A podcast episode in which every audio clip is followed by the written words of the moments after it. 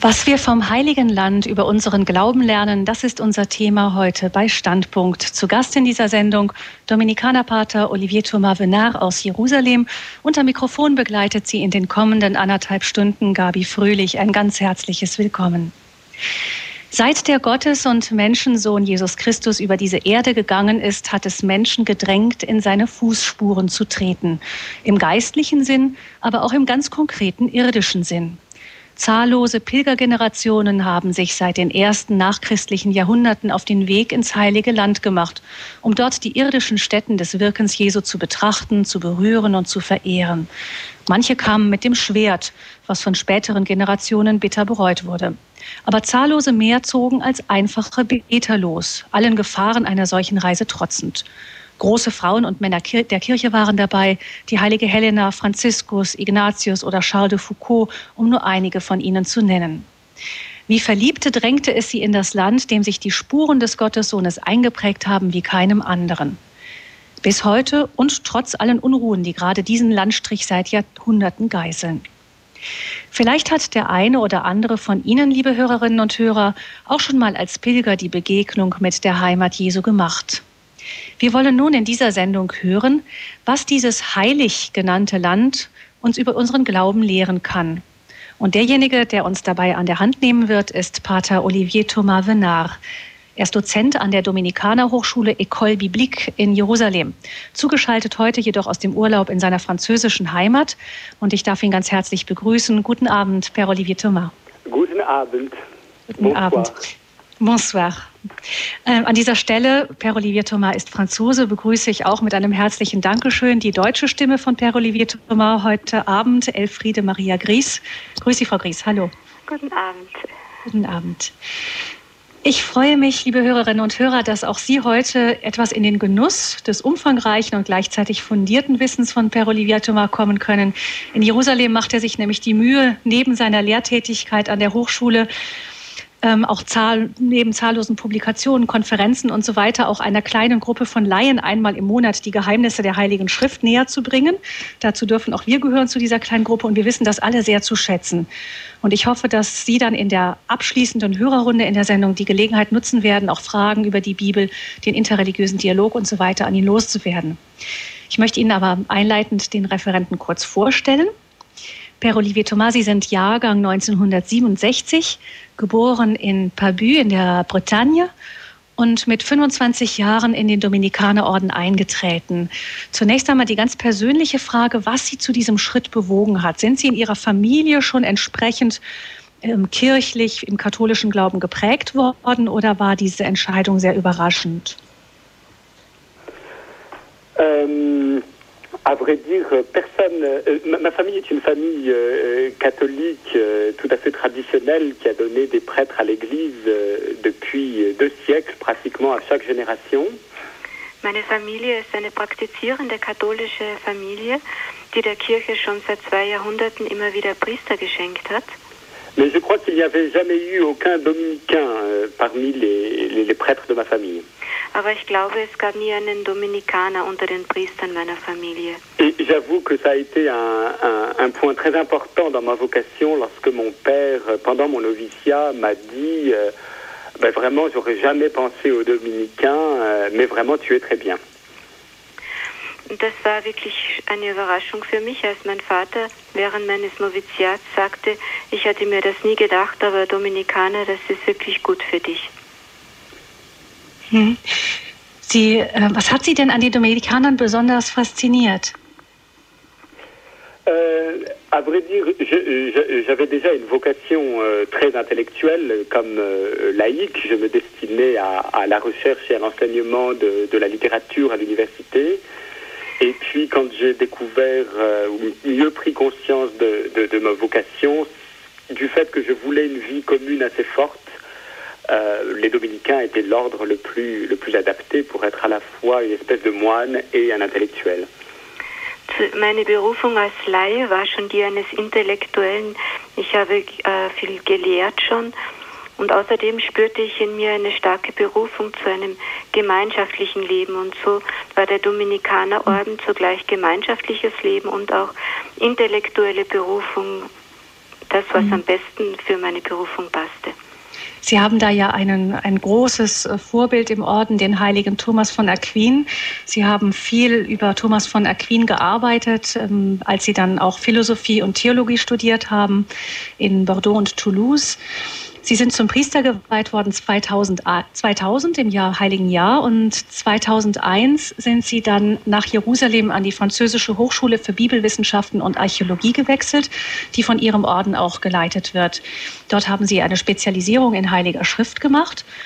Und ähm, Sie sind und dann auch angefangen zu lehren dort, auch Kurse zu geben. Und Sie sind jetzt auch außerordentlicher Professor an der Schule, an der Hochschule 2001 sind Sie angekommen, Per Olivier Thomas. Das war mitten in der Hochphase der Intifada, des Palästinenseraufstandes.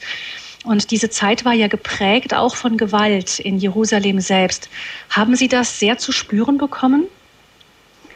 Euh, là, j'ai besoin d'une petite traduction. Mhm.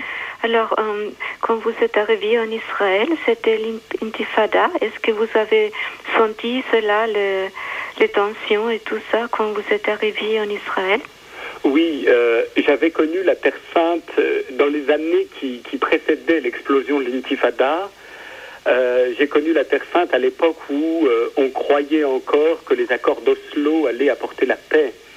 Et évidemment, arriver en Terre Sainte en, voyant peu à peu le blocage bah, de tous les territoires palestiniens, Bethléem encerclé, euh, tout ça a été une expérience, euh, oui, très, euh, très prenante psychologiquement et spirituellement les premières années, oui. Mm. Ja, es, ist, war, es war wirklich eine Erfahrung, die äh, mich sehr geprägt hat, denn ich hatte Israel gekannt, als man noch geglaubt hatte, dass die Abkommen von Oslo wirklich einen Frieden bringen könnten. Und als ich dann wiederkam und die Intifada ähm, voll im Gange war und die Spannungen waren und die Palästinensergebiete immer mehr abgeschnitten waren und auch Bethlehem, das hat mich wirklich spirituell und äh, sehr, sehr, sehr geprägt. Wir werden gleich in Ihrem Vortrag schon so eine Art Fazit fast von Ihnen hören, was Ihnen das Leben im Heiligen Land bedeutet. Aber vielleicht ganz kurz vorweg, ist auch Ihr persönlicher Glaube durch die Zeit in der Heiligen Stadt irgendwie geprägt worden? Est-ce que votre foi personnelle a été imprégnée par cette vie en Terre Sainte? Oui, euh, euh, énormément. Je crois qu'il y a une expérience euh, très particulière de la vie à Jérusalem qui n'est pas que notre imagination est toute pleine d'images conventionnelles de, de, Jésus, mais en particulier du fait de la rencontre des trois grands monothéismes, du fait du, conflit, euh, euh, du conflit énorme euh, qui sépare les peuples qui sépare aussi les religions, il y a une intensité de la vie quotidienne, une intensité, une intensification de la vie spirituelle qui se produit assez normalement si nous essayons tout simplement de, vivre notre vie chrétienne. Es ist es ist, hat mich wirklich sehr geprägt. Äh, ganz konventionell denkt man ja, wenn man an Jerusalem denkt, an Jesus und äh, was er dort gelebt hat. Aber was dort sehr prägend ist, auch im alltäglichen Leben, das sind die vielen Konflikte, die Konflikte zwischen den Völkern, die Konflikte zwischen den drei großen monotheistischen Religionen. Und all das ist wirklich intensiviert das Glaubensleben intensiviert auch das Glaubensleben eines Christen sehr. Wir werden das gleich noch im Vortrag vertiefen. Ähm, per Olivier Thomas, vor Ihrem Ordenseintritt hatten Sie bereits Literaturwissenschaften an der Sorbonne in Paris studiert. Die Liebe zur Kunst merkt man bei Ihnen bis heute. Ähm, das zeigt sich unter anderem an Ihren Veröffentlichungen. Neben Ihrer theologischen Arbeit haben Sie zum Beispiel an einem Drama über Maria Magdalena mit Musik und Ballett mitgeschrieben. Sie malen, wenn Sie mal die Zeit dafür finden. Und in Ihrer Hochschule sind Sie für die musikalische Gestaltung in der Liturgie zuständig. Geht das zusammen, Theologie und Kunst, oder muss die Kunst am Ende doch dem wissenschaftlichen Arbeiten weitgehend weichen? Muss, ist, ist die einfach die Zeit dann dafür zu knapp? J'ai besoin d'une traduction.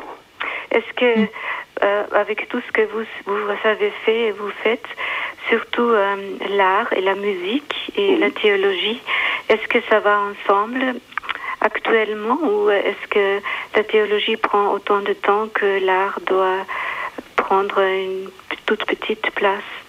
En, réalité, euh, euh, la théologie, d'une certaine manière, euh, accomplit tous les arts. Et par, par exemple, j'essaye de trouver un lieu d'activité artistique, par exemple, dans la prédication. faire une belle homélie dans une liturgie, c'est tout un art. Et, et finalement, on, quand on est appelé à, à un ministère dans l'Église, si on est soi-même artiste, euh, toutes les facultés euh, artistiques que nous avons, nous pouvons les accomplir, en particulier dans la liturgie. In der Liturgie können wir alle, auch alle künstlerischen Fähigkeiten, die wir haben, einsetzen. So finden alle unsere künstlerischen Fähigkeiten auch in der Liturgie ihren, ihren Ausdruck. Zum Beispiel in einer Predigt oder insgesamt in der, in der Liturgie können wir unsere künstlerischen Fähigkeiten einsetzen. Ich habe schon genannt, Publikationen haben Sie viele in verschiedenen Schriften, wo Sie zu beigetragen haben, aber auch eine Reihe ganz eigenständiger Bücher und Büchlein. Die Themen reichen von Theologie und Metaphysik über radikale Rechtgläubigkeit bis zu einem Dialog mit einem älteren Mitbruder, einem anderen Dominikaner über seine Beziehung zu Israel. Der Titel heißt Sehnsucht nach Israel. Gibt es eine Publikation, die Ihnen ganz persönlich besonders wichtig ist? Oui, le, le, le livre que je, je, je préfère, c'est un tout petit livre que j'ai écrit avec une sœur moniale euh, dominicaine dont je suis très proche et qui, qui est philosophe. Elle était philosophe avant de devenir moniale. Et ce petit livre s'appelle Adoro. C'est un commentaire du très beau poème eucharistique euh, de saint Thomas d'Aquin que beaucoup de vos auditeurs chantent au moment de l'adoration et qui s'appelle Adoro dévoté.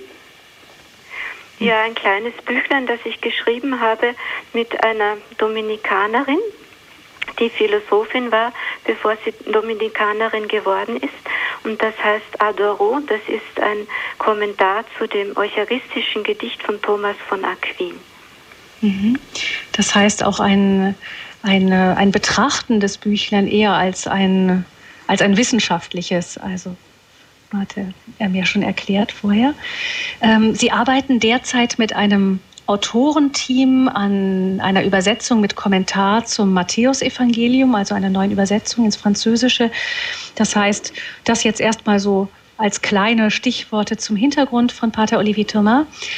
Ähm, wir hören jetzt, aber wir wollen uns dann gleich dem Vortrag nähern zum Thema, was können wir vom Heiligen Land über unseren Glauben lernen. Und wir hören eine ganz kurze Musik und dann den Vortrag und anschließend können wir alle mit Ihnen, auch liebe Hörerinnen und Hörer, ins Gespräch kommen über dieses Thema. Nous sommes donc ici euh, en Terre Sainte et après tout, euh, un chrétien qui connaît un petit peu l'Évangile pourrait tout simplement dire, mais lui-même. Wir sind hier also im Heiligen Land und man könnte daran denken, dass Jesus selbst uns im Evangelium sagt, ähm, in der Begegnung mit der Samariterin, dass Gott nicht weder auf, in Jerusalem noch auf dem Berg Garizim angebetet werden möchte, sondern im Heiligen Geist, im Geist Gottes. Also ist das heilige Land so etwas äh, wie ein Symbol für die ganze Welt, die ganze Erde. Mais alors, qu'a-t-elle de spécial pour nous Pourquoi est-elle sainte also was hat dieses heilige Land dann Besonderes für uns? Warum ist es für uns besonders in dieser besonderen Weise heilig? Nun ganz einfach deshalb, weil ähm, Gott nicht irgendwo Mensch geworden ist, sondern hier in diesem Land und hier über dieses Land gegangen ist.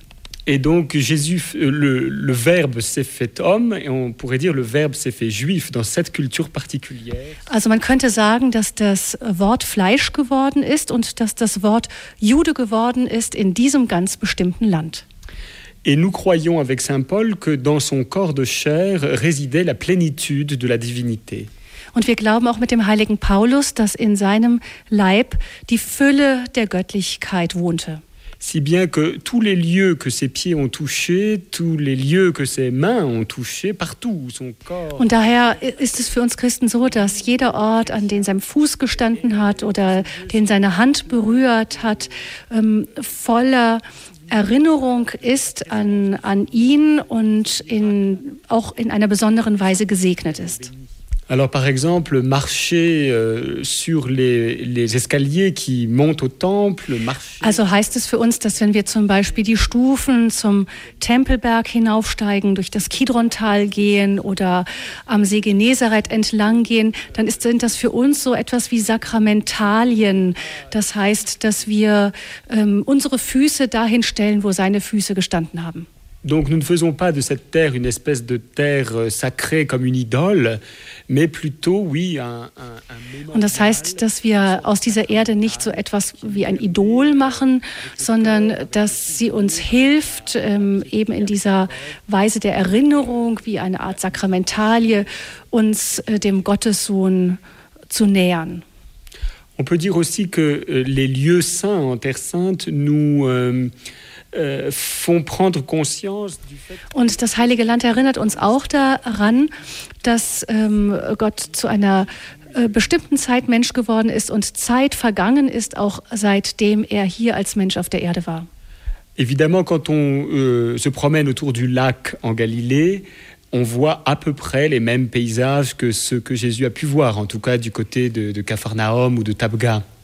Wenn man zum Beispiel am See Genezareth entlang geht, dann äh, kann man äh, zum Beispiel in Tabga oder Kafanaum die Landschaft sehen, noch heute bewundern, die Jesus damals auch gesehen hat. Mais en revanche, quand on est à Jérusalem, et par exemple dans le Saint-Sépulcre, il est évident qu'il faut euh, un certain effort, non seulement d'imagination, mais aussi d'étude. Wenn man hingegen nach Jerusalem kommt, zum Beispiel in ähm, die Kirche, ähm, die Grabeskirche, dann braucht man nicht nur ein gewisses Maß an Vorstellungskraft, sondern auch ähm, an, an, an Studium, an Wissen, Archäologie, um ähm, sich vorstellen zu können, wie damals wohl das Szenario war, an dem Jesus an diesem Ort gestorben und auferstanden ist. Parce que euh, la Jérusalem, même la vieille ville de Jérusalem d'aujourd'hui, est plusieurs mètres au-dessus euh, du niveau de l'époque de Jésus. Es ist ja so, dass ähm, auch selbst der, der, der Boden von Jer der Altstadt Jerusalems heute um mehrere Meter höher ist, höher liegt als, äh, die, als es zur Zeit Jesu war. Es ist auch so, dass der, die ganze, das ganze Äußere der Stadt sich verändert hat und vor allem auch die Stadtmauer um die Altstadt jetzt die Grabeskirche, den Golgotha mit einschließt, während er damals außerhalb der Stadtmauern lag. Et à titre de contre-exemple, on peut penser à ce euh, protestant fondamentaliste euh, qui est venu à la fin du 19e siècle à Jérusalem, euh, le général Gordon, Und als Gegenbeispiel könnte man jenen überzeugten Protestanten, General Gordon, nehmen, der mit der Vorstellung, dass der Golgotha sich außerhalb der Stadt befunden haben müsste, ähm, nach Jerusalem gekommen ist und äh, ohne jetzt wirklich die Bedeutung auch der Geschichte und der Entwicklung der Geschichte zu erkennen, hat er nach einem Ort gesucht, der nun außerhalb der Stadtmauern lag. Und ist, daraus ist dann die ähm, Verehrung in gewissen Kreisen für das sogenannte Gartengrab erwachsen, wo es tatsächlich auch heute noch einen Felsen gibt, der in gewisser Weise wie ein Totenschädel aussieht.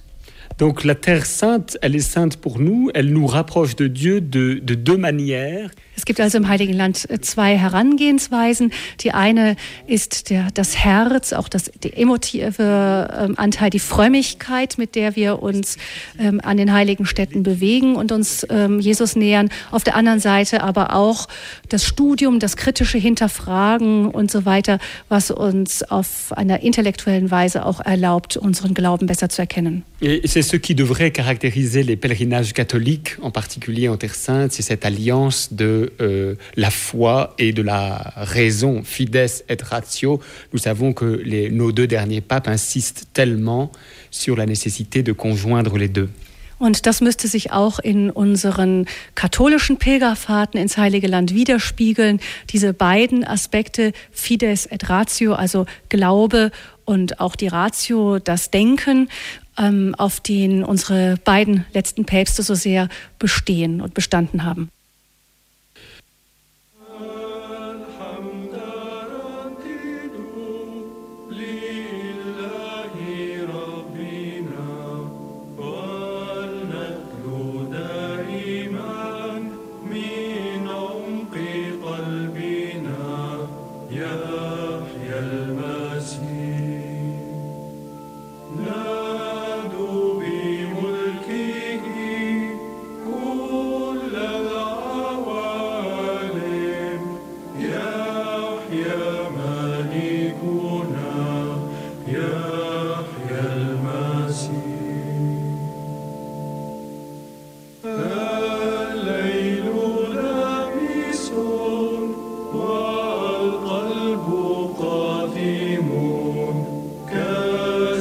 تمسي من عال يا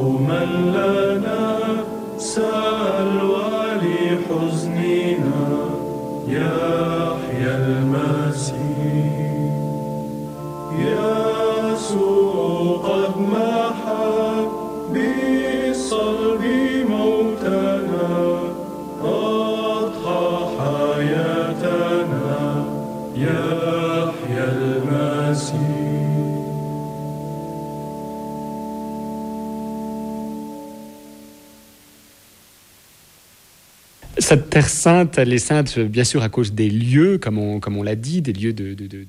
Dieses Land ist also, wie wir eben gehört haben, heilig aufgrund der heiligen Stätten, aufgrund dessen, was sie uns sagen, für unseren Glauben, auch für unsere Forschung. Auf der anderen Seite ist es aber auch heilig aufgrund der drei großen monotheistischen Religionen, die hier präsent sind. Alors, elle n'est pas forcément sainte parce que c'est là qu'il y a le plus de saints dans le monde. Also sie ist nicht deshalb unbedingt heilig, weil hier die meisten Heiligen auf der Welt leben. Mais peut-être plutôt au contraire parce que c'est là qu'on pêche le plus au nom de Dieu. Sondern paradoxerweise könnte man sagen, deshalb ist sie heilig, weil hier die meisten Menschen leben, die im Namen Gottes sündigen. on a beaucoup de, sinon de responsables religieux, du moins de personnes qui se prétendent religieuses et très... Euh, es gibt hier eine große Zahl von Persönlichkeiten, die äh, Repräsentanten ihrer Religion sind und im Namen Gottes Dinge predigen, die wir eigentlich Gott nicht sehr gerne anhängen würden. Et le spectacle que les trois monothéismes donnent le plus souvent aux pèlerins qui passent ici, c'est une espèce de une espèce de Konkurrenz, qu'on voit très bien. Euh, ähm, und das Schauspiel, das die drei Religionen dem Besucher hier geben, ist zunächst mal, erscheint zunächst mal eine große Konkurrenz zu sein, vor allem in den Geräuschen, im Krach. Auf der einen Seite ähm, die Muezzine, die zum Gebet rufen im Namen des Islam, dann die Sirenen, die jüdische Festtage oder auch ähm, Erinnerungstage begleiten und die Kirchenglocken, die für die verschiedenen christlichen Konfessionen läuten. Je me rappelle quand je suis arrivé ici euh, il y a sept ans, euh, avoir été extrêmement dérangé par le fait que tous les lieux chrétiens et particulièrement notre couvent. Und ich erinnere mich daran, als ich vor sieben Jahren hier ankam, hat es mich sehr gestört, dass äh, praktisch alle christlichen heiligen Stätten und auch unser, unser Konvent hier, unser Dominikanerkonvent, ähm, äh, dass sie in der Nachbarschaft eine Moschee mit einem großen Minarett und großen Lautsprechern haben und dass von dort auf mehrmals am Tag und in der Nacht ähm, der Muezzin in einer sehr ähm, laut verstärkten Weise uns zum Gebet und zum Glauben an die islamische Religion aufrief. Alors, dans un premier temps, j'ai eu une réaction toute humaine en, en, et qui me fait rire aujourd'hui. Je me disais, mais c'est pas possible, on va, on va faire une. Und äh, meine erste Reaktion äh, war eine, die mich heute ein wenig zum Lachen bringt, denn ich habe mir bei mir gedacht, äh, ich werde eine Geldsammlung veranstalten und riesige Glocken kaufen, die unsere kleinen Glocken, die zum Gebet rufen, ersetzen sollen. Und jedes Mal, wenn der Muezzin anfängt zu rufen, werden wir diese großen Glocken anwerfen. Alors ça, c'est une réaction humaine, trop humaine. Et en réalité, à force de vivre ici, on, on se rend compte que und ähm, heute sehe ich, dass das eine sehr, eine allzu menschliche Reaktion war, dass man vielmehr hier im Leben, ähm, im Miteinanderleben mit den anderen Religionen feststellt, dass die anderen beiden Religionen, der Islam und das Judentum, uns dazu drängen, noch unser Christentum zu vertiefen, christlicher zu sein. Et par exemple, pour prendre cet exemple anecdotique du, du, du bruit, je pense que c'est bien que nous participions avec nos petites cloches au concert. Euh Und ähm, um bei dem Beispiel der Geräusche, der Geräuschkulisse zu bleiben, könnte man sagen, es ist wichtig, dass wir Christen mit unseren kleinen Glocken an, dem, an der gesamten Geräuschkulisse teilnehmen. Aber auf der anderen Seite ist es auch wichtig zu erkennen, dass ähm, die Stärke unseres christlichen Glaubens diese innige, persönliche und intensive Beziehung, persönliche Beziehung zu Gott ist. Et cette euh, insistance sur la relation d'intimité, d'amitié personnelle de l'âme avec Dieu und diese persönliche, intime Beziehung der Seele zu Gott ist wirklich etwas spezifisch Christliches, denn es gibt nicht sehr viele ähm, Führer der anderen beiden Religionen, die darauf Wert legen. Im Gegenteil gibt es sogar herausragende Persönlichkeiten. Ich denke an den jüdischen Intellektuellen Leibowitsch, der ähm, sogar davor gewarnt hat, vor einer solchen persönlichen Beziehung zwischen Mensch und Gott. C'est une des choses les plus passionnantes en Terre Sainte, euh, quand on peut s'installer un peu ici et nouer des amitiés avec des musulmans, avec des Juifs. Und es ist eine für mich der begeisterndsten Aspekte im Heiligen Land, zu einzelnen Personen, äh, Persönlichkeiten der anderen beiden Religionen Kontakt zu haben, die eben auch diese intime Beziehung zu Gott pflegen und auch lehren. Und gerade zu diesen Menschen ist es möglich, eine freundschaftliche Beziehung zu entwickeln. Les chrétiens euh, en Terre Sainte actuelle sont une toute petite minorité. Nous sommes à peu près 2,5% de la population en Israël, en tout cas. Die Christen im Heiligen Sand sind derzeit eine ganz kleine Minderheit von, in, in Israel zumindest mal, etwa 2,5 Prozent. Si bien que euh, l'expérience de Noël à Jérusalem, par exemple, est une expérience assez choquante la première fois. Und wer zum ersten Mal Weihnachten in Jerusalem feiert, für den ist das, wenn man aus unserer ähm, eigentlich entchristlichten westlichen Welt oder postchristlichen westlichen Welt kommt, ein Schock. Denn während es in Europa zum Beispiel ein Dekorationswettlauf schon viele Wochen im Vorlauf von Weihnachten gibt, im Vorfeld von Weihnachten gibt, ist es äh, in Jerusalem so, dass man kaum irgendwelchen Weihnachtsschmuck findet. Et donc finalement, quand on célèbre Noël ici dans une grande discrétion, dans notre église conventuelle, parce que l'hiver, il n'y a pas forcément beaucoup de pèlerins et il n'y a pas non plus beaucoup de... Und wenn man dann an Weihnachten vielleicht mit einer kleinen Gemeinde gefeiert hat, denn an Weihnachten ist es das Winter und es kommen nicht so viele Pilger. Und wenn man dann nach dieser Feier die Straße betritt und es ist kaum etwas weihnachtlich geschmückt. Sogar in Bethlehem bis auf das Zentrum ähm, gibt es nicht allzu viel Weihnachtsschmuck. Dann ähm, erinnert einen das vielleicht umso mehr an das erste Weihnachten, nämlich an eine Geburt in einer völligen Verborgenheit. Donc la, la vie en Terre Sainte, en fait, nous fait plonger dans notre euh, intimité. Und das heißt, dass das Leben im Heiligen Land uns in das Wesentliche des Christentums eintauchen lässt, nämlich, dass Gott in unsere kleines Leben, unsere Kleinheiten hinabsteigt, hineinkommt und mit uns eine freundschaftliche Beziehung aufbauen möchte. Et justement, cette espèce de concurrence des religions, ces péchés au nom de Dieu, euh, ces violences quelquefois, euh, ces divisions, und das ist auch so, dass dieses Sündigen im Namen Gottes, dieses Konkurrenzdenken, manchmal auch ähm, die Konflikte zwischen den einzelnen Religionsvertretern uns auf unsere eigene Sündhaftigkeit werfen wieder und uns daran erinnern, dass Gott in diese sündige Menschheit hinabgestiegen ist. Et en cela, la vie euh, chrétienne en Terre Sainte est vraiment un symbole et un concentré peut-être de la vie chrétienne finalement partout dans le monde. Und so ist das christliche Leben in Heiligem Land äh, trotz allem oder vielleicht gerade deswegen also etwas wie ein Konzentrat des christlichen Lebens in der ganzen Welt. Bon, mais maintenant sur ce point, il faut aussi avoir un, un regard euh, euh positif et lumineux. Euh, C'est la bouteille à moitié vide ou à moitié pleine. Donc also man muss in diesem Fall auch ähm, etwas wie einen lichten, einen hellen Blick haben, denn man kann jede Flasche bekanntlich halb voll oder auch halb leer sehen. Et par exemple, il est tout à fait formidable et admirable de voir euh, la cohabitation des trois euh, grandes religions euh, à Jérusalem. Und so ist es etwas absolut Wunderbares, dieses Miteinander der drei großen Religionen in Jerusalem zu sehen. Il y a une semaine, j'attendais devant la porte du couvent, donc dans notre rue qui est très passante, euh, euh des amis qui devaient passer me prendre pour la soirée. Et j'ai vu passer Ähm, zum Beispiel war es vor äh, kurzer Zeit, vor einigen Wochen so, dass ich einmal draußen vor der Tür unseres Konventes stand, an der, einer sehr belebten Straße. Und ähm, ich sah innerhalb weniger Minuten an mir ähm, jüdische Familien vorbeiziehen, dann ähm, palästinensische, muslimische Jugendliche, die ähm, aufgeregt in den Feierabend gingen, äh, verschiedenste Pilger, unter anderem russisch-orthodoxe Pilger, die äh, von ihren Osterfeiern zurückkamen und mittendrin drin stand ich mit meinem weißen Dominikanerhabit und ich dachte mir, dass das Ganze eigentlich so etwas ist wie ein religiöser Zoo und dass ähm, der gute Gott im Himmel einen äh, liebevollen und aber auch manchmal humorvollen Blick auf das Ganze wohl haben muss. Et on pourrait dire la même chose pour les chrétiens. C'est vrai qu'au Saint-Sépulcre, chacun a son petit morceau d'église et, et, le défend euh, un peu mordicus.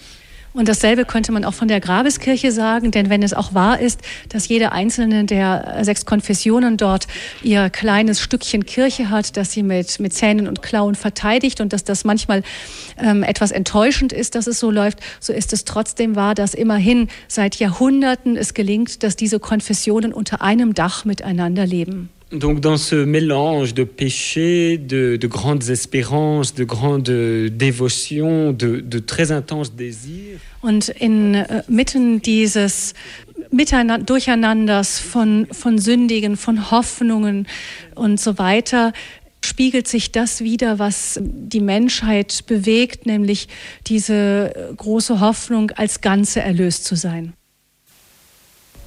Évidemment, ce qui nous intéresse le plus, euh, nous chrétiens, euh, dans la vie en Terre Sainte actuelle, qui est euh, largement sous souveraineté euh, israélienne, c'est la rencontre avec. Was uns natürlich am meisten in diesem heiligen Land, in der Begegnung mit den Menschen interessiert, dem Land, das zu einem Großteil ja unter israelischer Souveränität ist, ist die Begegnung mit dem Judentum, unseren älteren Brüdern, wie die letzten Päpste sie genannt haben.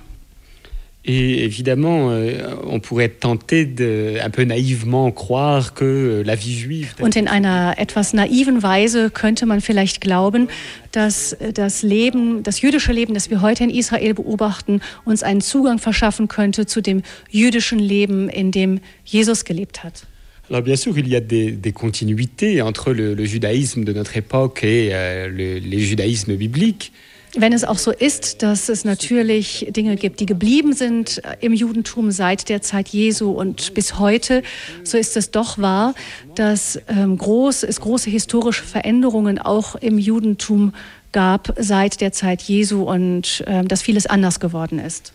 Et ce, ce, qui est le plus, de plus frappant dans la découverte du judaïsme contemporain, pour nous qui croyons un peu naïvement que nous partageons l'Ancien Testament avec euh, nos frères juifs, Und was uns vielleicht am meisten überrascht, ist die Tatsache, dass wir, während wir glauben, dass die ähm, Juden, für die Juden das Alte Testament, das die eigentliche heilige Schrift sein müsste, weil es für uns die jüdischen Schriften sind, ähm, es aber im Gegenteil so ist, dass der Talmud für das heutige Judentum sehr viel wichtiger ist, also Schriften, die später entstanden sind und dass der Talmud ist eigentlich ihre wichtigste, bedeutungsvollste heilige Schrift.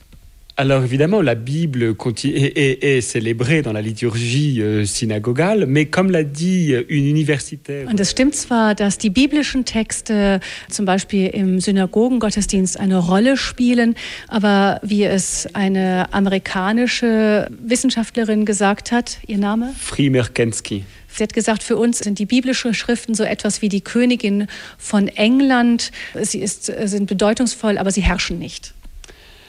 Et alors, euh, pour les catholiques en particulier, c'est passionnant parce que nous découvrons que tant le christianisme catholique que le judaïsme rabbinique. Und was für uns Katholiken sehr interessant ist, ist, dass wir mit dem Judentum den großen Wert, den wir der Tradition beimessen, teilen. So während, während es bei uns auch die alten Christlichen, die Kirchenväter sind oder das kirchliche Lehramt, das für uns in der Auslegung der Schriften ganz bedeutungsvoll ist, so ist es im Judentum, sind es äh, die rabbinischen Lehren, die rabbinischen Schriften und ähm, die Rabbiner heute. Et en Israël, où euh, nos amis juifs n'ont plus peur d'être convertis, comme c'était le cas euh, dans les pays euh, chrétiens, und hier in Israel, wo die Juden keine solche Angst mehr haben, von uns Christen bekehrt zu werden, ist es möglich, dass wir als ähm, kirchliche Wissenschaftler zusammen mit jüdischen Wissenschaftlern die heiligen Schriften und unsere christlichen Wurzeln studieren und auch Texte zum Beispiel aus der Zeit des Zweiten Tempels, um uns gemeinsam diesen ähm, Schriften zu nähern. Et ce que nous découvrons avec beaucoup de, de, de bonheur et beaucoup de passion et d'intérêt, c'est que euh, finalement le judaïsme rabbinique Und was wir mit einer äh, großen Freude und großem Interesse feststellen, ist, dass das heutige Judentum und wir Christen heute so etwas wie ähm, Cousinen und Cousins sind, die gemeinsam äh, auf einen gemeinsamen Ursprung, eine gemeinsame Matrix sozusagen zurückgehen, die da wär, der da wäre das Judentum oder die verschiedenen jüdischen Strömungen zur Zeit Jesu. Et aujourd'hui, dans le monde des spécialistes, euh, on est assez d'accord pour dire que les deux orthodoxies, l'orthodoxie chrétienne et l'orthodoxie. Und was für uns auch sehr interessant ist, ist, dass die offizielle jüdische und die offizielle kirchliche Lehre sich innerhalb von einigen Jahrhunderten entwickelt haben, in denen sie in einem Dialog, einem Gegenüber und miteinander standen, in dem sie gegenseitig manches einschlossen vom anderen oder anderes auch wieder ausschlossen. Si bien qu'il n'est pas très juste de dire, comme on l'a quelquefois dit euh, dans le passé, que bon, les chrétiens ont besoin du judaïsme pour se définir, mais le judaïsme n'a absolument pas besoin des chrétiens. Und es ist insofern nicht so, wie man lange geglaubt hat, dass die Christen, um sich selber zu verstehen, der Juden bedürften, die Juden aber keineswegs der Christen, sondern es ist im Gegenteil so, dass ähm, beide Religionen sich gegenseitig in ihrer Entwicklung beeinflusst haben und dass wir uns selber besser verstehen, wenn wir uns im Spiegel des anderen betrachten. Une des choses les plus révolutionnaires ces dernières années, ce sont euh, nos collègues euh, juifs israéliens qui ont été capables de découvrir und äh, was eine der größten, eine revolutionärsten Entdeckungen war, äh, war, dass einige von unseren jüdischen, israelischen äh, wissenschaftlichen Kollegen festgestellt haben, dass ähm, manche der Lehren, die sie in ihren rabbinischen Schriften, talmudischen Schriften ähm, fanden, ihren eigentlichen Ursprung in der christlichen Lehre hatte, nämlich vor allem in dem Evangelium des heiligen Matthäus und der Morallehre, die wir bei Matthäus finden. Évidemment, la rencontre avec euh, nos amis juifs, 2000 ans après euh, l'incarnation de celui que nous croyons être le Messie d'Israël et le Sauveur de l'humanité. Und die Begegnung mit unseren jüdischen Brüdern hier im Heiligen Land erinnert uns daran, dass der Messias, an den wir glauben, so wie er vor 2000 Jahren für uns gekommen ist, dass das absolut nicht so selbstverständlich war, dass er so kam, wie wir es glauben, in der damaligen Welt. Et on en a des traces même dans l'Évangile où Jean-Baptiste, qui pourtant a désigné Jésus comme l'agneau de Dieu,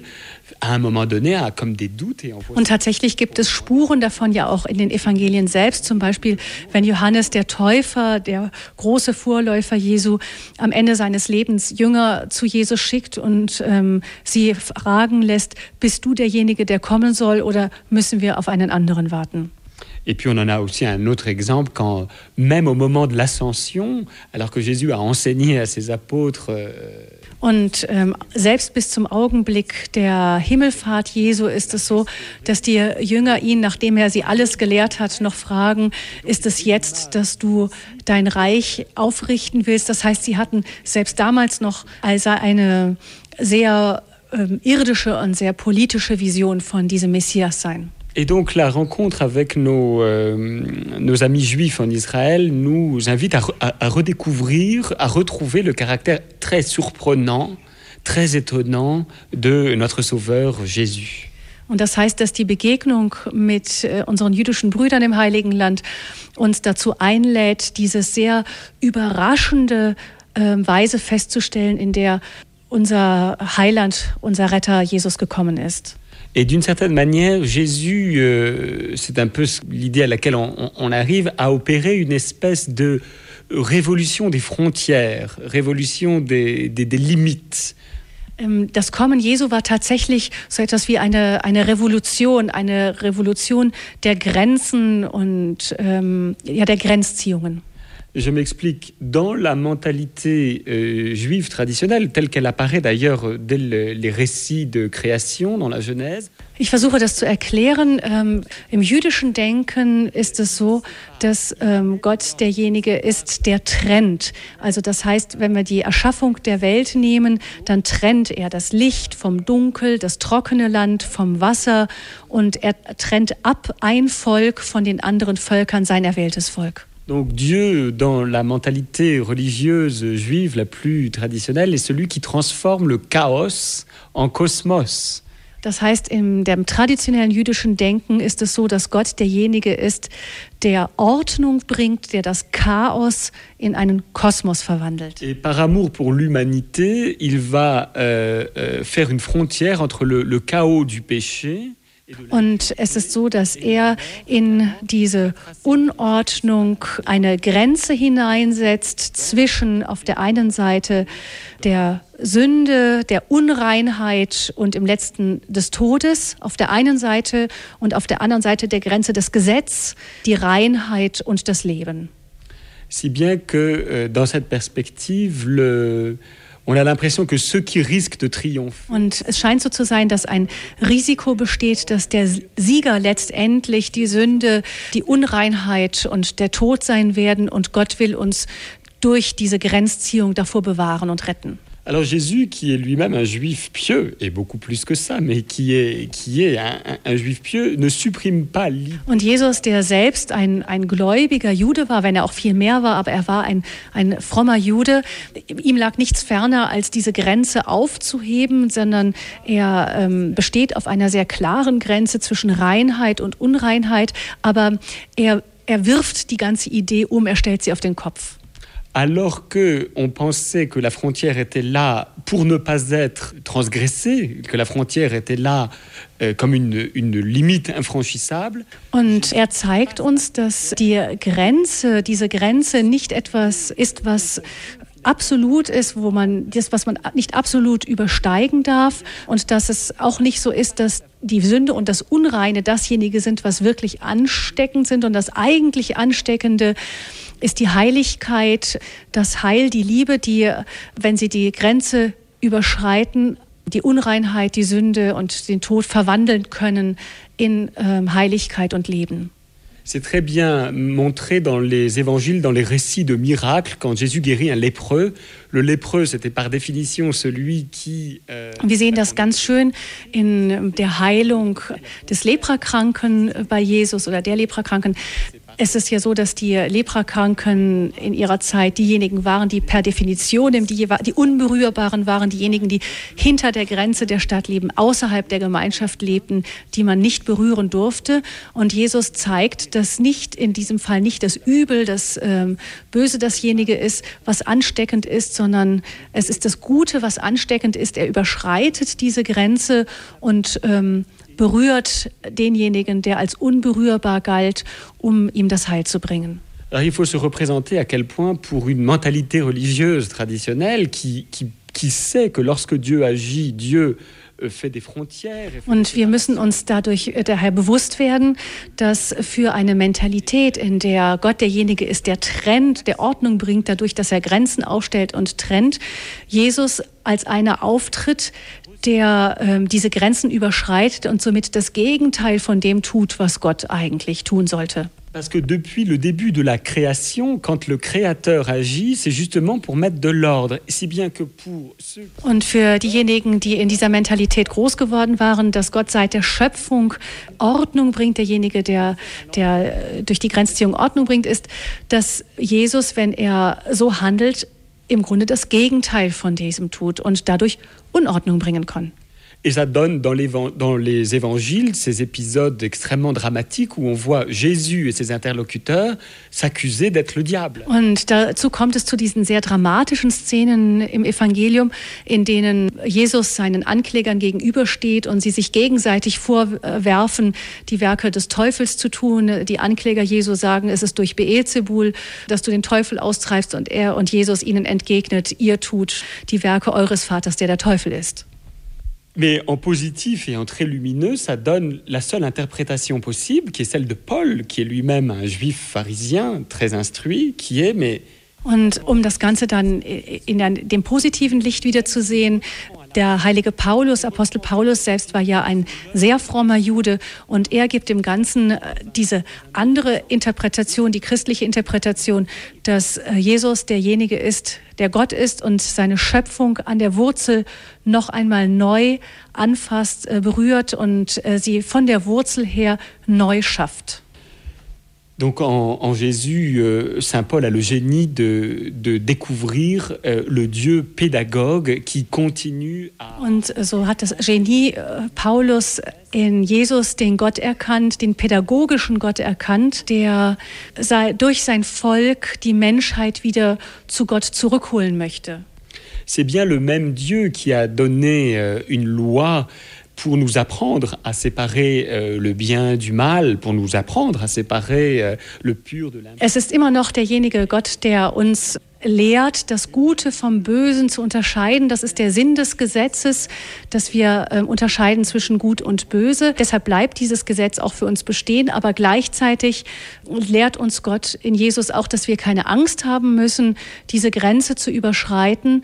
Denn mit Gott in seiner Kraft haben wir die Macht, das Böse durch das Gute, das Unheilige durch das Heilige äh, zu verwandeln. Alors le lieu par excellence où tout ça se passe, c'est évidemment le mystère pascal de Jésus. C'est que Jésus, en Jésus, Dieu va visiter ce qui était le mal absolu pour l'être humain, qui est la mort. Und der Ort, an dem das am zentralsten natürlich passiert, ist der Tod, denn indem Jesus in den Tod hinabsteigt, äh, geht er an den Ort, der äh, das Böse, das Übel par excellence ist sodass er mitten im, im Herzen des Todes die Kraft des Lebens wirksam werden lässt. Finalement, ce sera peut-être ça qui caractérise ou qui devrait caractériser notre comportement de chrétien. Nous sommes, nous devrions être des personnes qui n'ont pas peur, Und das müsste eigentlich auch das Herz unseres christlichen Glaubens sein, dass wir keine Angst haben müssen vor dem Bösen, vor, ähm, vor dem Profanen, vor dem Weltlichen, sondern dass wir als Getaufte, die wir ähm, in dieses göttliche Leben Jesu eingetaucht sind, die Kraft haben, dort hinein, mitten in den Tod hinein, das Leben zu tragen, die Freude zu tragen und das Licht zu tragen. Alors peut-être que nous avons besoin de venir euh, vivre en Terre Sainte, de venir vivre dans cette diversité, de, de venir vivre comme une petite minorité, de venir vivre avec intelligence dans le dialogue avec tout le monde. Und vielleicht müssen wir ins Heilige Land kommen, um das wieder zu entdecken, wie das ist, wenn man als kleine Minderheit lebt, in der Begegnung, im Dialog mit den anderen Religionen, dass wir keine Angst haben müssen, sondern dass äh, wir diese göttliche Kraft mit uns haben. Und das ist vielleicht die wertvollste Erkenntnis, die ein Pilger aus dem Heiligen Land mit nach Hause nehmen kann. Ce serait ça, être témoin du ressuscité. Und das wäre es, wirklich Zeugen des Auferstandenen zu sein. Sie haben eingeschaltet bei der Standpunktsendung bei Radio Horeb, liebe Hörerinnen und Hörer. Was wir vom Heiligen Land über unseren Glauben lernen, ist das Thema heute. Den Vortrag, den wir gerade gehört haben, der war von Dominikanerpater Olivier Thomas Venard von der École Biblique, der biblischen Schule in Jerusalem, begleitet von christlicher Musik aus dem Heiligen Land in arabischer Sprache. Liebe Hörerinnen und Hörer, ähm, die Sendezeit für unsere UKW-Frequenz in München neigt sich nun dem Ende zu. Wir müssen Sie nun leider in dieser Standpunktsendung verabschieden wünschen Ihnen allen ganz herzlich noch einen gesegneten Sonntagabend. Am Mikrofon war Gabi Fröhlich. Alle Hörerinnen und Hörer in, von den Satelliten- und Kabelfrequenzen bleiben noch weiter bei uns. Da geht es dann nun gleich weiter mit der Hörerrunde zu dem Vortrag, was wir vom Heiligen Land über unseren Glauben lernen können. Und Sie können uns nun, liebe Hörerinnen und Hörer, anrufen. Sie können sich einschalten in diese Sendung. Die Hörernummer ist die 089 517 008 008. Ich wiederhole 089 517 008 008. Aus dem Ausland wäre das die Nummer 0049, die Vorwahl für Deutschland und dann 89 517 008 008. Den Vortrag mit Pater Olivier Thomas haben wir im Vorfeld schon in Jerusalem aufgezeichnet. Jetzt wird wieder die Übersetzung von Elfriede Maria Greis übernommen. Vielen Dank nochmal. Pater Olivier Thomas, erstmal ganz herzlichen Dank für diesen Vortrag, für die Einführung. Wir haben zunächst einmal in einem ersten Teil gehört, was diese Begegnung mit den heiligen Städten für uns bedeutet. Warum ist das Heilige Land eigentlich für uns heilig? Dann über die Begegnung mit den anderen Religionen im Heiligen Land, dem Judentum und dem Islam, das Leben als Minderheit, was das für uns als Christen bedeutet und auch uns lehren kann und dann schließlich auch besonders der Dialog mit dem Judentum, die, ähm, ja, wir haben ähm, Jesus Christus selber ist in das jüdische Volk hineingeboren worden. Sie haben gesagt, das Judentum hat sich auch sehr viel weiterentwickelt in den Jahrhunderten seitdem. Insofern haben sich die beiden Religionen gegenseitig befruchtet und wir können voneinander lernen. Vater Olivier Thomas, Sie haben gesagt, das Leben als Minderheit ähm, ist etwas, was im Heiligen Land eine starke Erfahrung ist. Nur ungefähr zwei Prozent Christen leben überhaupt noch im Heiligen Land ist das etwas, was wir auch für unser kirchliches Leben in Europa lernen können. Es ist ja so, dass die praktizierenden Christen auch bei uns in der westlichen Welt immer weniger werden. Was kann uns das Leben einer, also wirklich in einer Minderheit, was nehmen Sie mit aus dem Heiligen Land, um auch für das Leben in Europa, was kann uns das sagen? Wie können wir damit umgehen, dass wir jetzt vielleicht nicht mehr diejenigen sind, die sozusagen Mainstream sind, also die, die vorwiegende Richtung?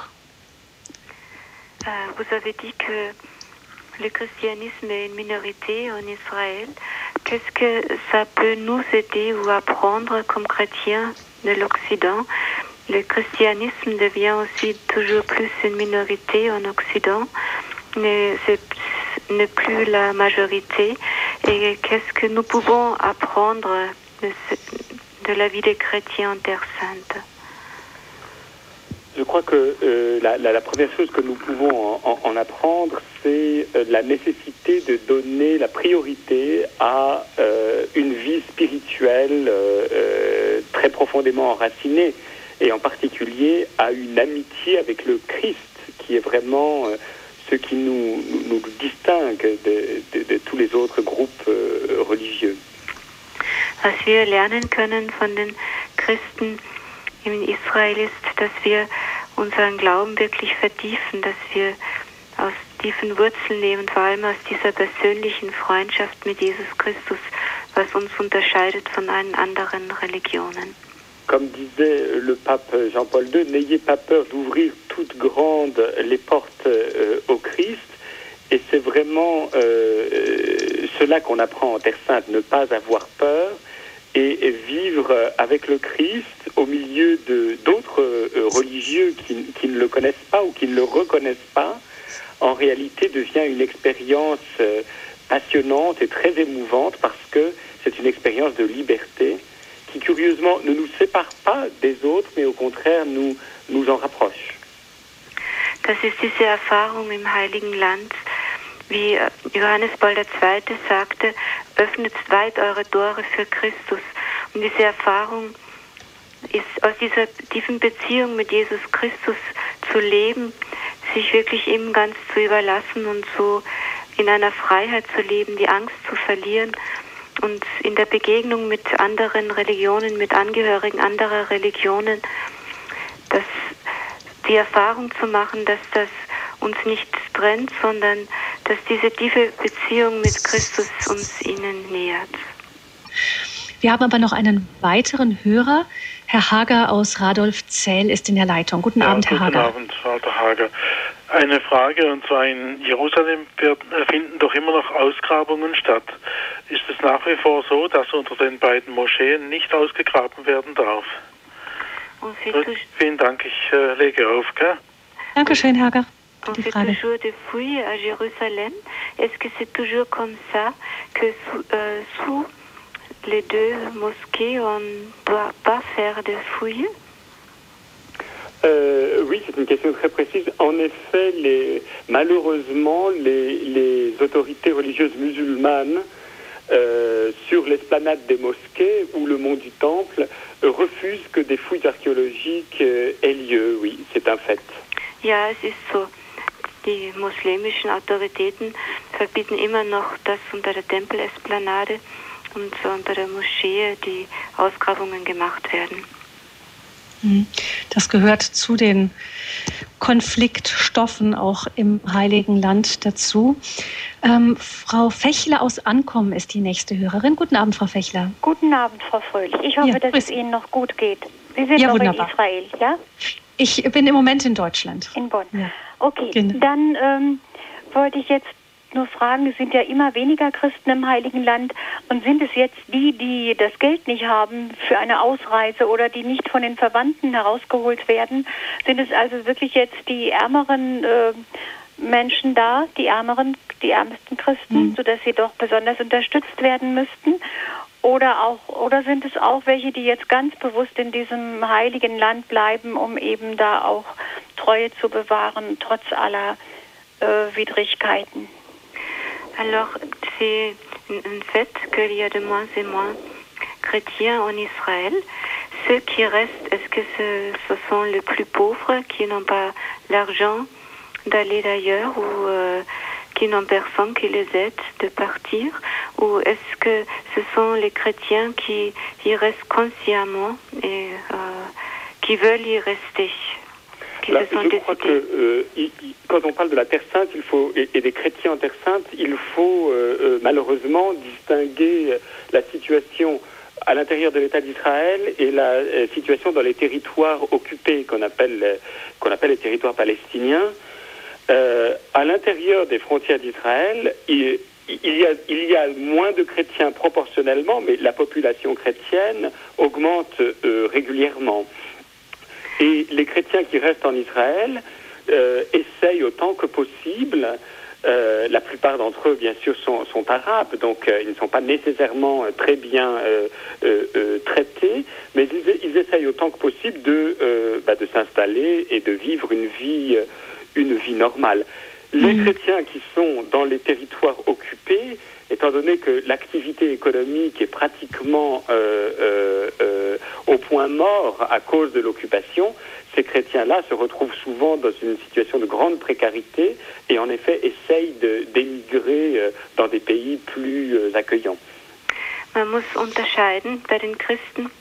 Im Heiligen Land zwischen den Christen, die im, Staat, im israelischen Staat leben und denen, die im Palästinensergebiet leben. Diejenigen, die in Israel leben, sind prozentuell der kleinere Teil, aber sie nehmen zu. Das sind auch arabische Christen, aber das sind welche, die eben bewusst versuchen, dort ihr christliches Leben zu leben. Währenddessen die Christen im Palästinensergebiet, wo die Situation wirklich sehr, sehr schwierig ist, ökonomisch und überhaupt, diejenigen versuchen, in, soweit es geht, in Gebiete auszuwandern, wo sie doch ein leichteres Leben haben. In den palästinensischen Gebieten ist es ja auch so, dass aufgrund der Besatzung kaum Bewegungsmöglichkeit ist. Wenn wir manchmal berichten, wie das für die Bewohner der palästinensischen Gebiete unter der Besatzung konkret oft aussieht, ähm, was für Schwierigkeiten sie im Alltag in Kauf nehmen müssen, dann nimmt man es einem eigentlich einem, einer Familie, die an die Zukunft ihrer Kinder denken muss und wirklich, wirklich Schwierigkeiten hat, von A nach B zu kommen, ähm, Schwierigkeiten hat, ähm, Arbeit zu finden, die Kinder zur Ausbildung zu schicken, einfach weil überall Sperren sind und so weiter, kann man es ihnen kaum verübeln, dass sie den Weg ins Ausland suchen, wo sie einfach eine bessere Zukunft für sich sehen. Umso mehr ist es eben, da kommt dann wieder das Pilgerwesen auch rein wichtig, dass man eben dann auch nach Bethlehem, auch nach Jericho und so weiter geht, um gerade diese Menschen dort zu unterstützen, um ihnen eine Lebensgrundlage zu geben, die ihnen halt durch die Situation dort genommen wird. Das ist auch nochmal ja, nochmal als kleine Ergänzung dazu, das Leben ist wirklich sehr, sehr schwierig für die Menschen dort. Ähm, Pater Olivier Thomas, vielleicht von, von mir noch etwas, eine, eine Frage. Wir hatten kurz die Archäologie, hat ein Hörer schon angesprochen. Ähm, Sie sagten schon, es ist tatsächlich so, dass im, beim Tempelberg, also unterhalb der, des, des sogenannten Felsendoms und der Al-Aqsa-Moschee, dort, wo man vermutet, dass der der Tempel gestanden hat. Also es, ist, es, gibt ja auch noch diese Grundmauern von dem, von dem Tempel des Herodes, wo jetzt die Klagemauer ist, dass dort keine Ausgrabungen möglich sind. Ansonsten gibt es aber ähm, viel archäologische Tätigkeit im Heiligen Land nach wie vor, sowohl von christlicher als auch von jüdischer Seite. Und diese archäologischen Ausgrabungen bringen auch für uns Christen manchmal Überraschungen. Ich erinnere mich an ein Beispiel, das Beispiel Jericho, das hat mir mal jemand erklärt, der in dem Bereich arbeitete, dass zur Zeit, in der das Volk Israel beim Einzug ins Heilige Land die Mauern ähm, zum Einsturz gebracht haben soll, also das, als es durch das, dieses Herumziehen um die Mauern von Jericho und die dann zum Fall gebracht wurden, zu der Zeit, wo das stattgefunden haben wird, gab es die Stadt Jericho gar nicht. Sprich, dieser biblische Bericht kann so nicht genauso stattgefunden haben, sagt die christliche Archäologie. Wenn es so ist, da gibt es viele Beispiele in dieser Richtung. Jetzt fragt man sich natürlich, wie können wir die Bibel, gerade das Alte Testament, bei dem solche Widersprüche zwischen den konkreten Fakten der Archäologie und aber auch den biblischen Schriften des Alten Testaments, das taucht immer, immer wieder mal auf, wie können wir die Bibel dann noch richtig lesen? Was dürfen wir wörtlich nehmen? Und was, äh, was muss man im übertragenen Sinn verstehen? Das ist für einen Laien ja ganz schwierig zu verstehen. Euh, je crois qu'il faut d'abord euh, distinguer sur ce sujet de Bible et archéologie et Bible et histoire. Il faut d'abord distinguer assez nettement euh, le cas des récits de l'Ancien Testament, surtout les, surtout les plus anciens, c'est du début de l'Ancien Testament, enfin ceux qui, et les récits du Nouveau Testament. C'est vrai que quand on parle de l'époque d'Abraham ou de Moïse ou même de David, on est dans des siècles extrêmement reculés sur lesquels nous avons peu de prises euh, documentaires. Lorsque l'on mm. parle de, euh, du premier siècle, euh, lorsque l'on parle de l'époque de Jésus, on parle d'une époque qui nous est beaucoup mieux connue et par l'histoire et par l'archéologie.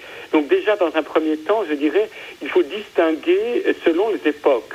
Euh, la partie la plus récente de la Bible, nous avons euh, de nombreux euh, accès à des documents aussi bien écrits par des historiens ou des, mm. ou des littérateurs que à, à, des fouilles archéologiques. Pour les Pardon, pardon peut-être on peut prendre la traduction maintenant. Vielleicht oui. können wir jetzt kurz eine Übersetzung von dem Teil? Ja. Also man muss da schon sehr unterscheiden, zwischen, äh, von welcher Epoche man spricht. Ob man jetzt von der Epoche spricht von äh, Abraham, von Mose, also von den ersten Teilen im Alten Testament oder ob wir vom Neuen Testament sprechen, von der Zeit Jesu. Es stimmt, dass wir aus den ersten Zeiten des Alten Testaments, dass wir da nur sehr wenige Belege haben und wohingegen wir von der Zeit Jesu auch äh, archäologische und äh, historische Gegebenheiten. Alors, ce qu'on sait euh, de plus en plus, c'est que les grands récits historiques du début de, de la Bible ont souvent été écrits par des écrivains inspirés par l'Esprit Saint, des écrivains juifs, dans des moments où le peuple juif était euh, non pas dans une période de triomphe et de victoire, mais par exemple en exil.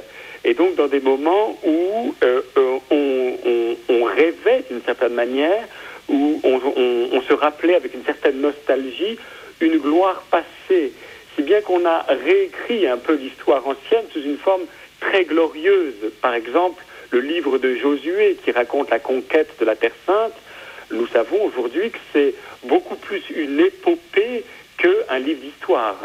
Okay. Und äh, die Berichte vom ersten Berichte vom Alten Testament wurden in Zeiten geschrieben, wo das wo es dem jüdischen Volk nicht so glorreich ging, meistens in Zeiten des Exils, wo es ihnen schlecht ging und geschrieben von von äh, Schriftstellern, die inspiriert waren vom Heiligen Geist, die aber auch dann diese Berichte in einer Art Nostalgie geschrieben haben, das heißt äh, irgendwie in einer ja, Sehnsucht nach den guten Zeiten und so auch ein bisschen glorifiziert haben. Zum Beispiel der, der, der, im Buch Josue, die Eroberung des Heiligen Landes, äh, weil wissen wir heute, war längst nicht so glorreich, wie es im Buch Josue dargestellt wurde. Et alors quand on compare leur, histoire très épique, très magnifique, quand on la compare avec ce que les archéologues et les archéologues israéliens découvrent sur les origines du euh, euh, peuple euh, juif en Terre Sainte, eh bien, on s'aperçoit finalement de quelque chose qui ressemble beaucoup au Nouveau Testament, c'est-à-dire que la grandeur de Dieu, celle qui est racontée par les, écrivains sacrés, elle est passée par euh, des réalisations humaines extrêmement modestes. Et, ceci ne nous choque pas du tout. Nous qui sommes chrétiens, nous savons bien que la loi de, Dieu, d'une certaine manière, la loi de l'intervention de Dieu dans l'histoire, c'est toujours une grande discrétion, celle de, celle de l'incarnation.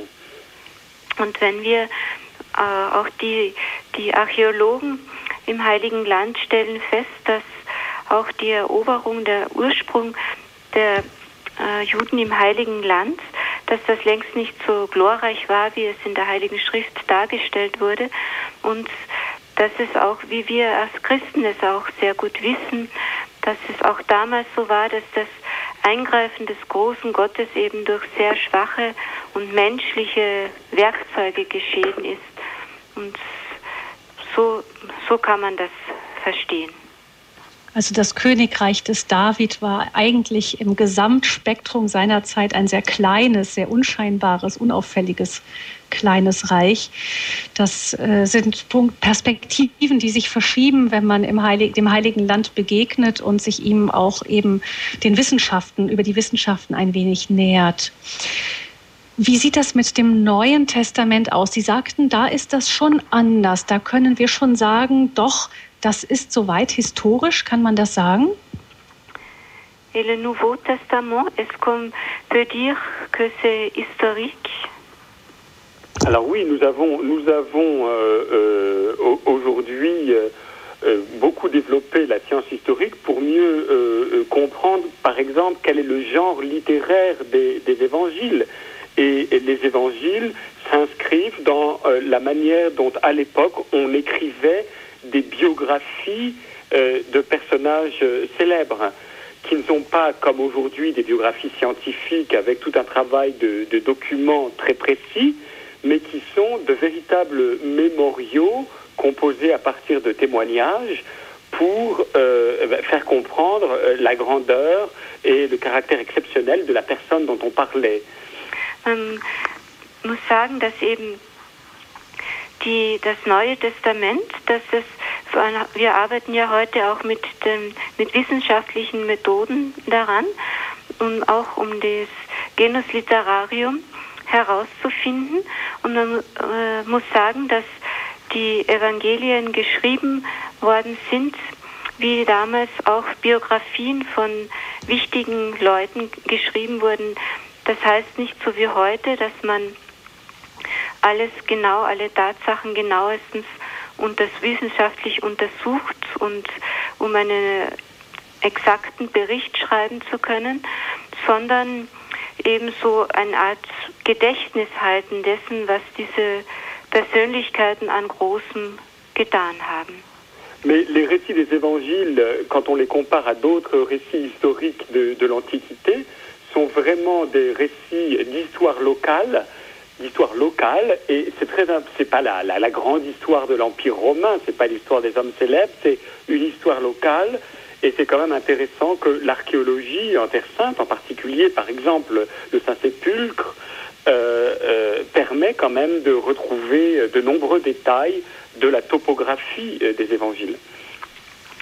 Und die Evangelien schreiben eine Geschichte, die eine lokale Geschichte ist. Also es ist nicht die Geschichte vom Römischen Reich oder von die Weltgeschichte, sondern eben eine lokale Geschichte. Und so, umso interessanter ist es, dass man heute in der Archäologie wirklich viele Dinge entdecken kann, die dem entsprechen, zum Beispiel in der Grabeskirche oder dass man eben durch archäologische Ausgrabungen viele Dinge entdecken kann, die in den Evangelien beschrieben sind.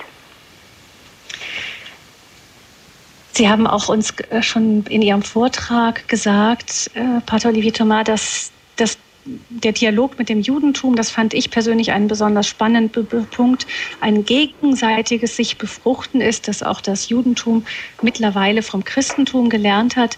Es ist aber auch oder beeinflusst worden ist, geprägt worden ist. Es ist aber doch schon auch so, dass gewisse Feste wie etwa das äh, Sukkot, das Laubhüttenfest oder das Passia-Fest uns etwas von dem zeigen, wie zur Zeit Jesu die jüdischen Feste gefeiert wurden? Oder ist auch das, selbst dieses Feiern und so weiter, sehr anders, als es damals war?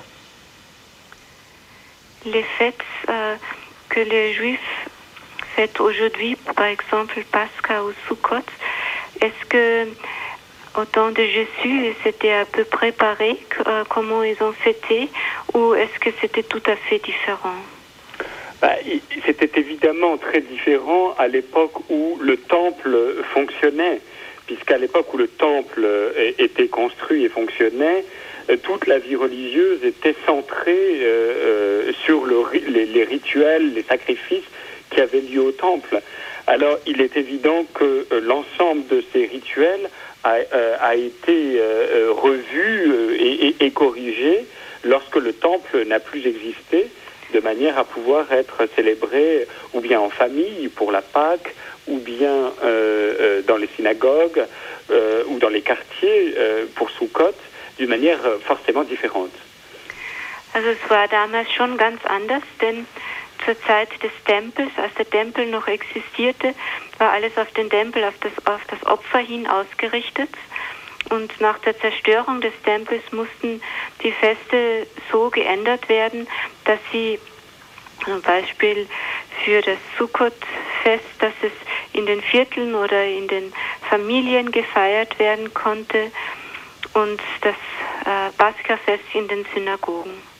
Mais on peut penser bien sûr que de, nombreux textes de bénédiction, etc., qui étaient en usage dans les liturgies du temple, continuent d'être en usage.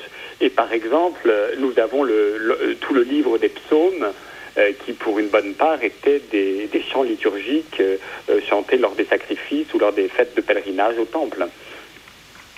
Aber zum Beispiel die vielen äh, Segenssprüche gab es damals auch schon und auch die Psalmen. Wurden als liturgische Gesänge verwendet und auch äh, im, im, im Tempel zu den Wallfahrten, zu den Tempeln. Für mich persönlich war es besonders spannend zu sehen, einmal an dem Pascha-Fest der Samariter teilzunehmen, wo noch auf dem Berg Garizim ähm, mitten im Westjordanland dann einmal im Jahr zum Passia-Fest der Samariter tatsächlich auch Lämmer geschlachtet werden. Das ist für uns natürlich ähm, etwas, was gewöhnungsbedürftig ist, aber vielleicht können tatsächlich solche Einzelpunkte auch in den Riten in Heiligen Land uns etwas von diesem sehr archaischen auch zeigen, wie damals die, die, jüdischen Bräuche auch waren. Und auch etwas, was die Bilder uns dann wieder näher bringt. Er wurde stumm wie ein Lamm, ging zur Schlachtbank geht und solche Bilder drängen sich einem dann richtig auf, die dann wieder uns auf, auch auf Jesus Christus, die Erfüllung des Alten Testamentes verweisen. So, sowas kann man wahrscheinlich schon auch noch einfach finden in den Festen zum Beispiel. Elle a participé une fois à une Pascha, en fait, de Pascha chez les Samaritains, mm -hmm. le mont de Garizim. Et là, on a vraiment tué un agneau. Et ça euh, fait revivre un peu ce qu'ont vécu les Juifs à l'époque et euh, nous font penser euh, à revivre et penser à tout ce qui est dit de l'agneau qui, euh, qui a été immolé et, et ça, peut être une forte expérience.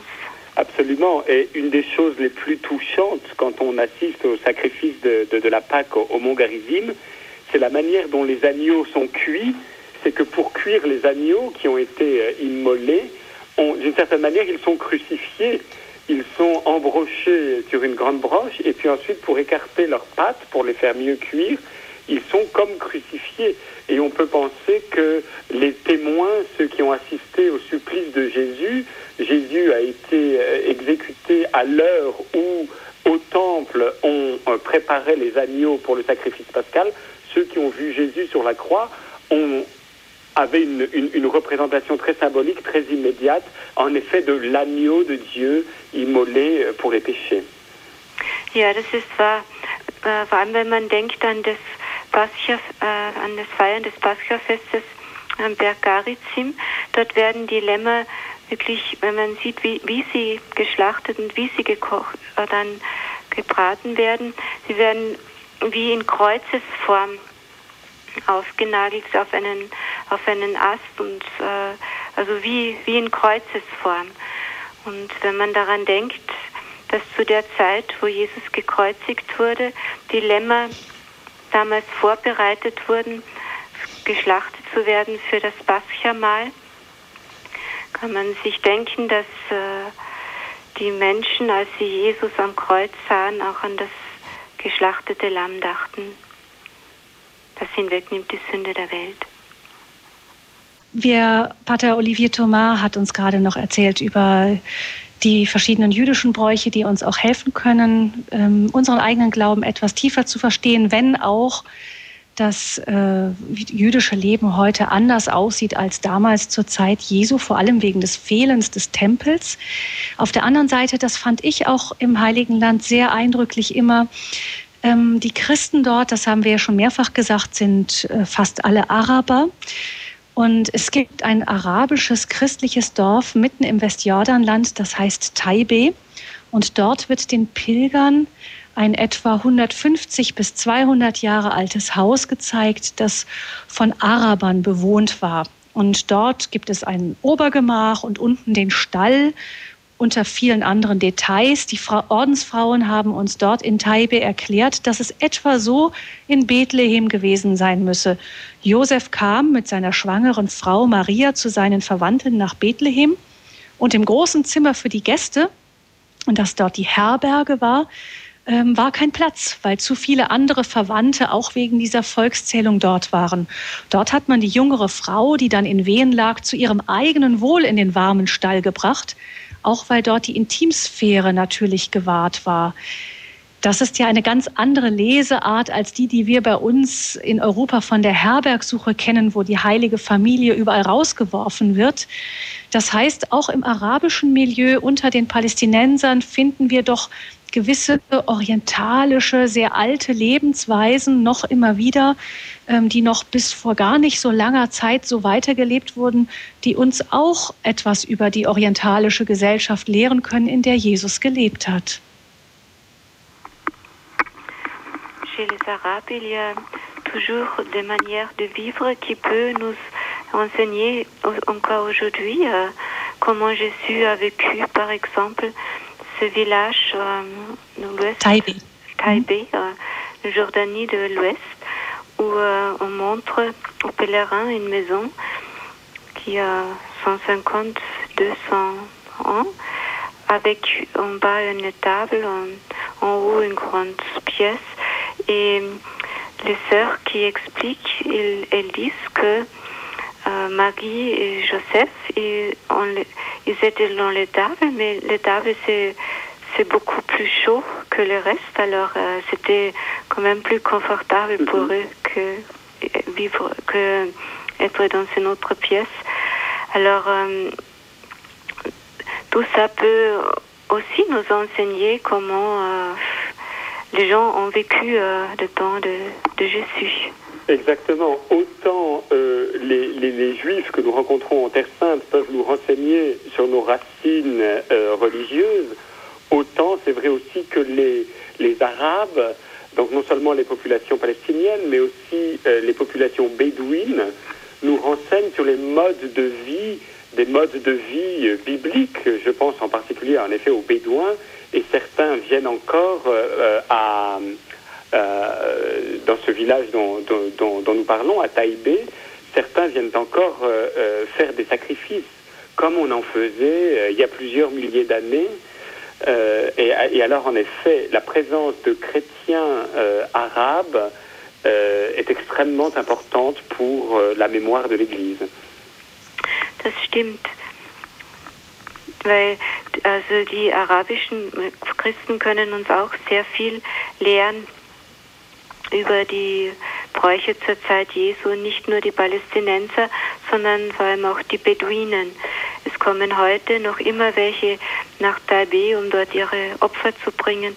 Und wir können also besonders auch von den Beduinen sehr viel lernen über die Bräuche von den letzten 2000 Jahren oder noch länger. Das heißt, liebe Hörerinnen und Hörer, das ist eine Einladung auch an all diejenigen, die vielleicht die Gelegenheit, die Möglichkeit haben, sie noch nicht genutzt haben, ins Heilige Land zu kommen, mit einer Pilgergruppe, sich auch wirklich zu erkundigen und vor allem auch mit den Menschen in Kontakt zu treten, dass man darauf achtet, dass auch in einer Pilgerreise dieser Teil mit dabei ist. Ähm, weil, weil beides eben wichtig ist. Auf der einen Seite die Begegnung mit den heiligen Städten selbst und dann die Begegnung mit dem Land und seinen Menschen. Und äh, ich hoffe, dass vielleicht der eine oder andere noch ein wenig Lust darauf bekommen hat. Wir haben nun leider die Sendezeit schon wieder etwas überschritten. Vielen, vielen herzlichen Dank, Pater Olivier Thomas, für die Zeit, die Sie uns geschenkt haben. Dankeschön. Und ein ganz herzliches Dankeschön geht auch an Elfriede Maria Greis für die Übersetzung. Vielen Dank. Dankeschön. Liebe Hörerinnen und Hörer, Sie haben ähm, gleich noch im Anschluss an die Sendung die Möglichkeit, die komplett mit uns zu beten. Anschließend dann die Sendung Gott hört dein Gebet. Da wird Kaplan Raimund Alka gleich gerne wieder ihre Gebetsanliegen mit hineinnehmen in die Sendung und in das Gebet der ganzen Hörerschaft. Ähm, am Standpunktsendung am kommenden Sonntag ist am 14. September das Fest Kreuzerhöhung. Da wird dann ähm, das Thema sein, Lebenslinien wie eine Krankheit mein Leben auf den Kopf stellte mit Dr. Andreas Püttmann, der sehr stark unter der Krankheit Borreliose zu leiden hat und auch spirituell an dieses Thema herangeht. Also Lebenslinien wie eine Krankheit mein Leben auf den Kopf stellte, ist das Thema in der kommenden Standpunktsendung. Ich bedanke mich bei Ihnen, liebe Hörerinnen und Hörer, für Ihr Zuhören und Ihr sich beteiligen und Vielleicht können Sie, Frau Greis, ähm, ganz zum Ende der Sendung noch äh, unseren Referenten bitten, uns seinen priesterlichen Segen für den Abschluss der Sendung zu, zu geben, wie das bei uns üblich ist. Vous pouvez nous donner la bénédiction, s'il vous plaît? Oui, bien sûr. Je vous la donne en, en latin, comme ça nous nous comprenons directement. Er gibt uns auf Latein den Segen, damit alle verstehen. Benedictio Dei omnipotentis, Patris et Filii et Spiritus Sancti, descendat super vos et maneat semper. Amen. Amen. Amen.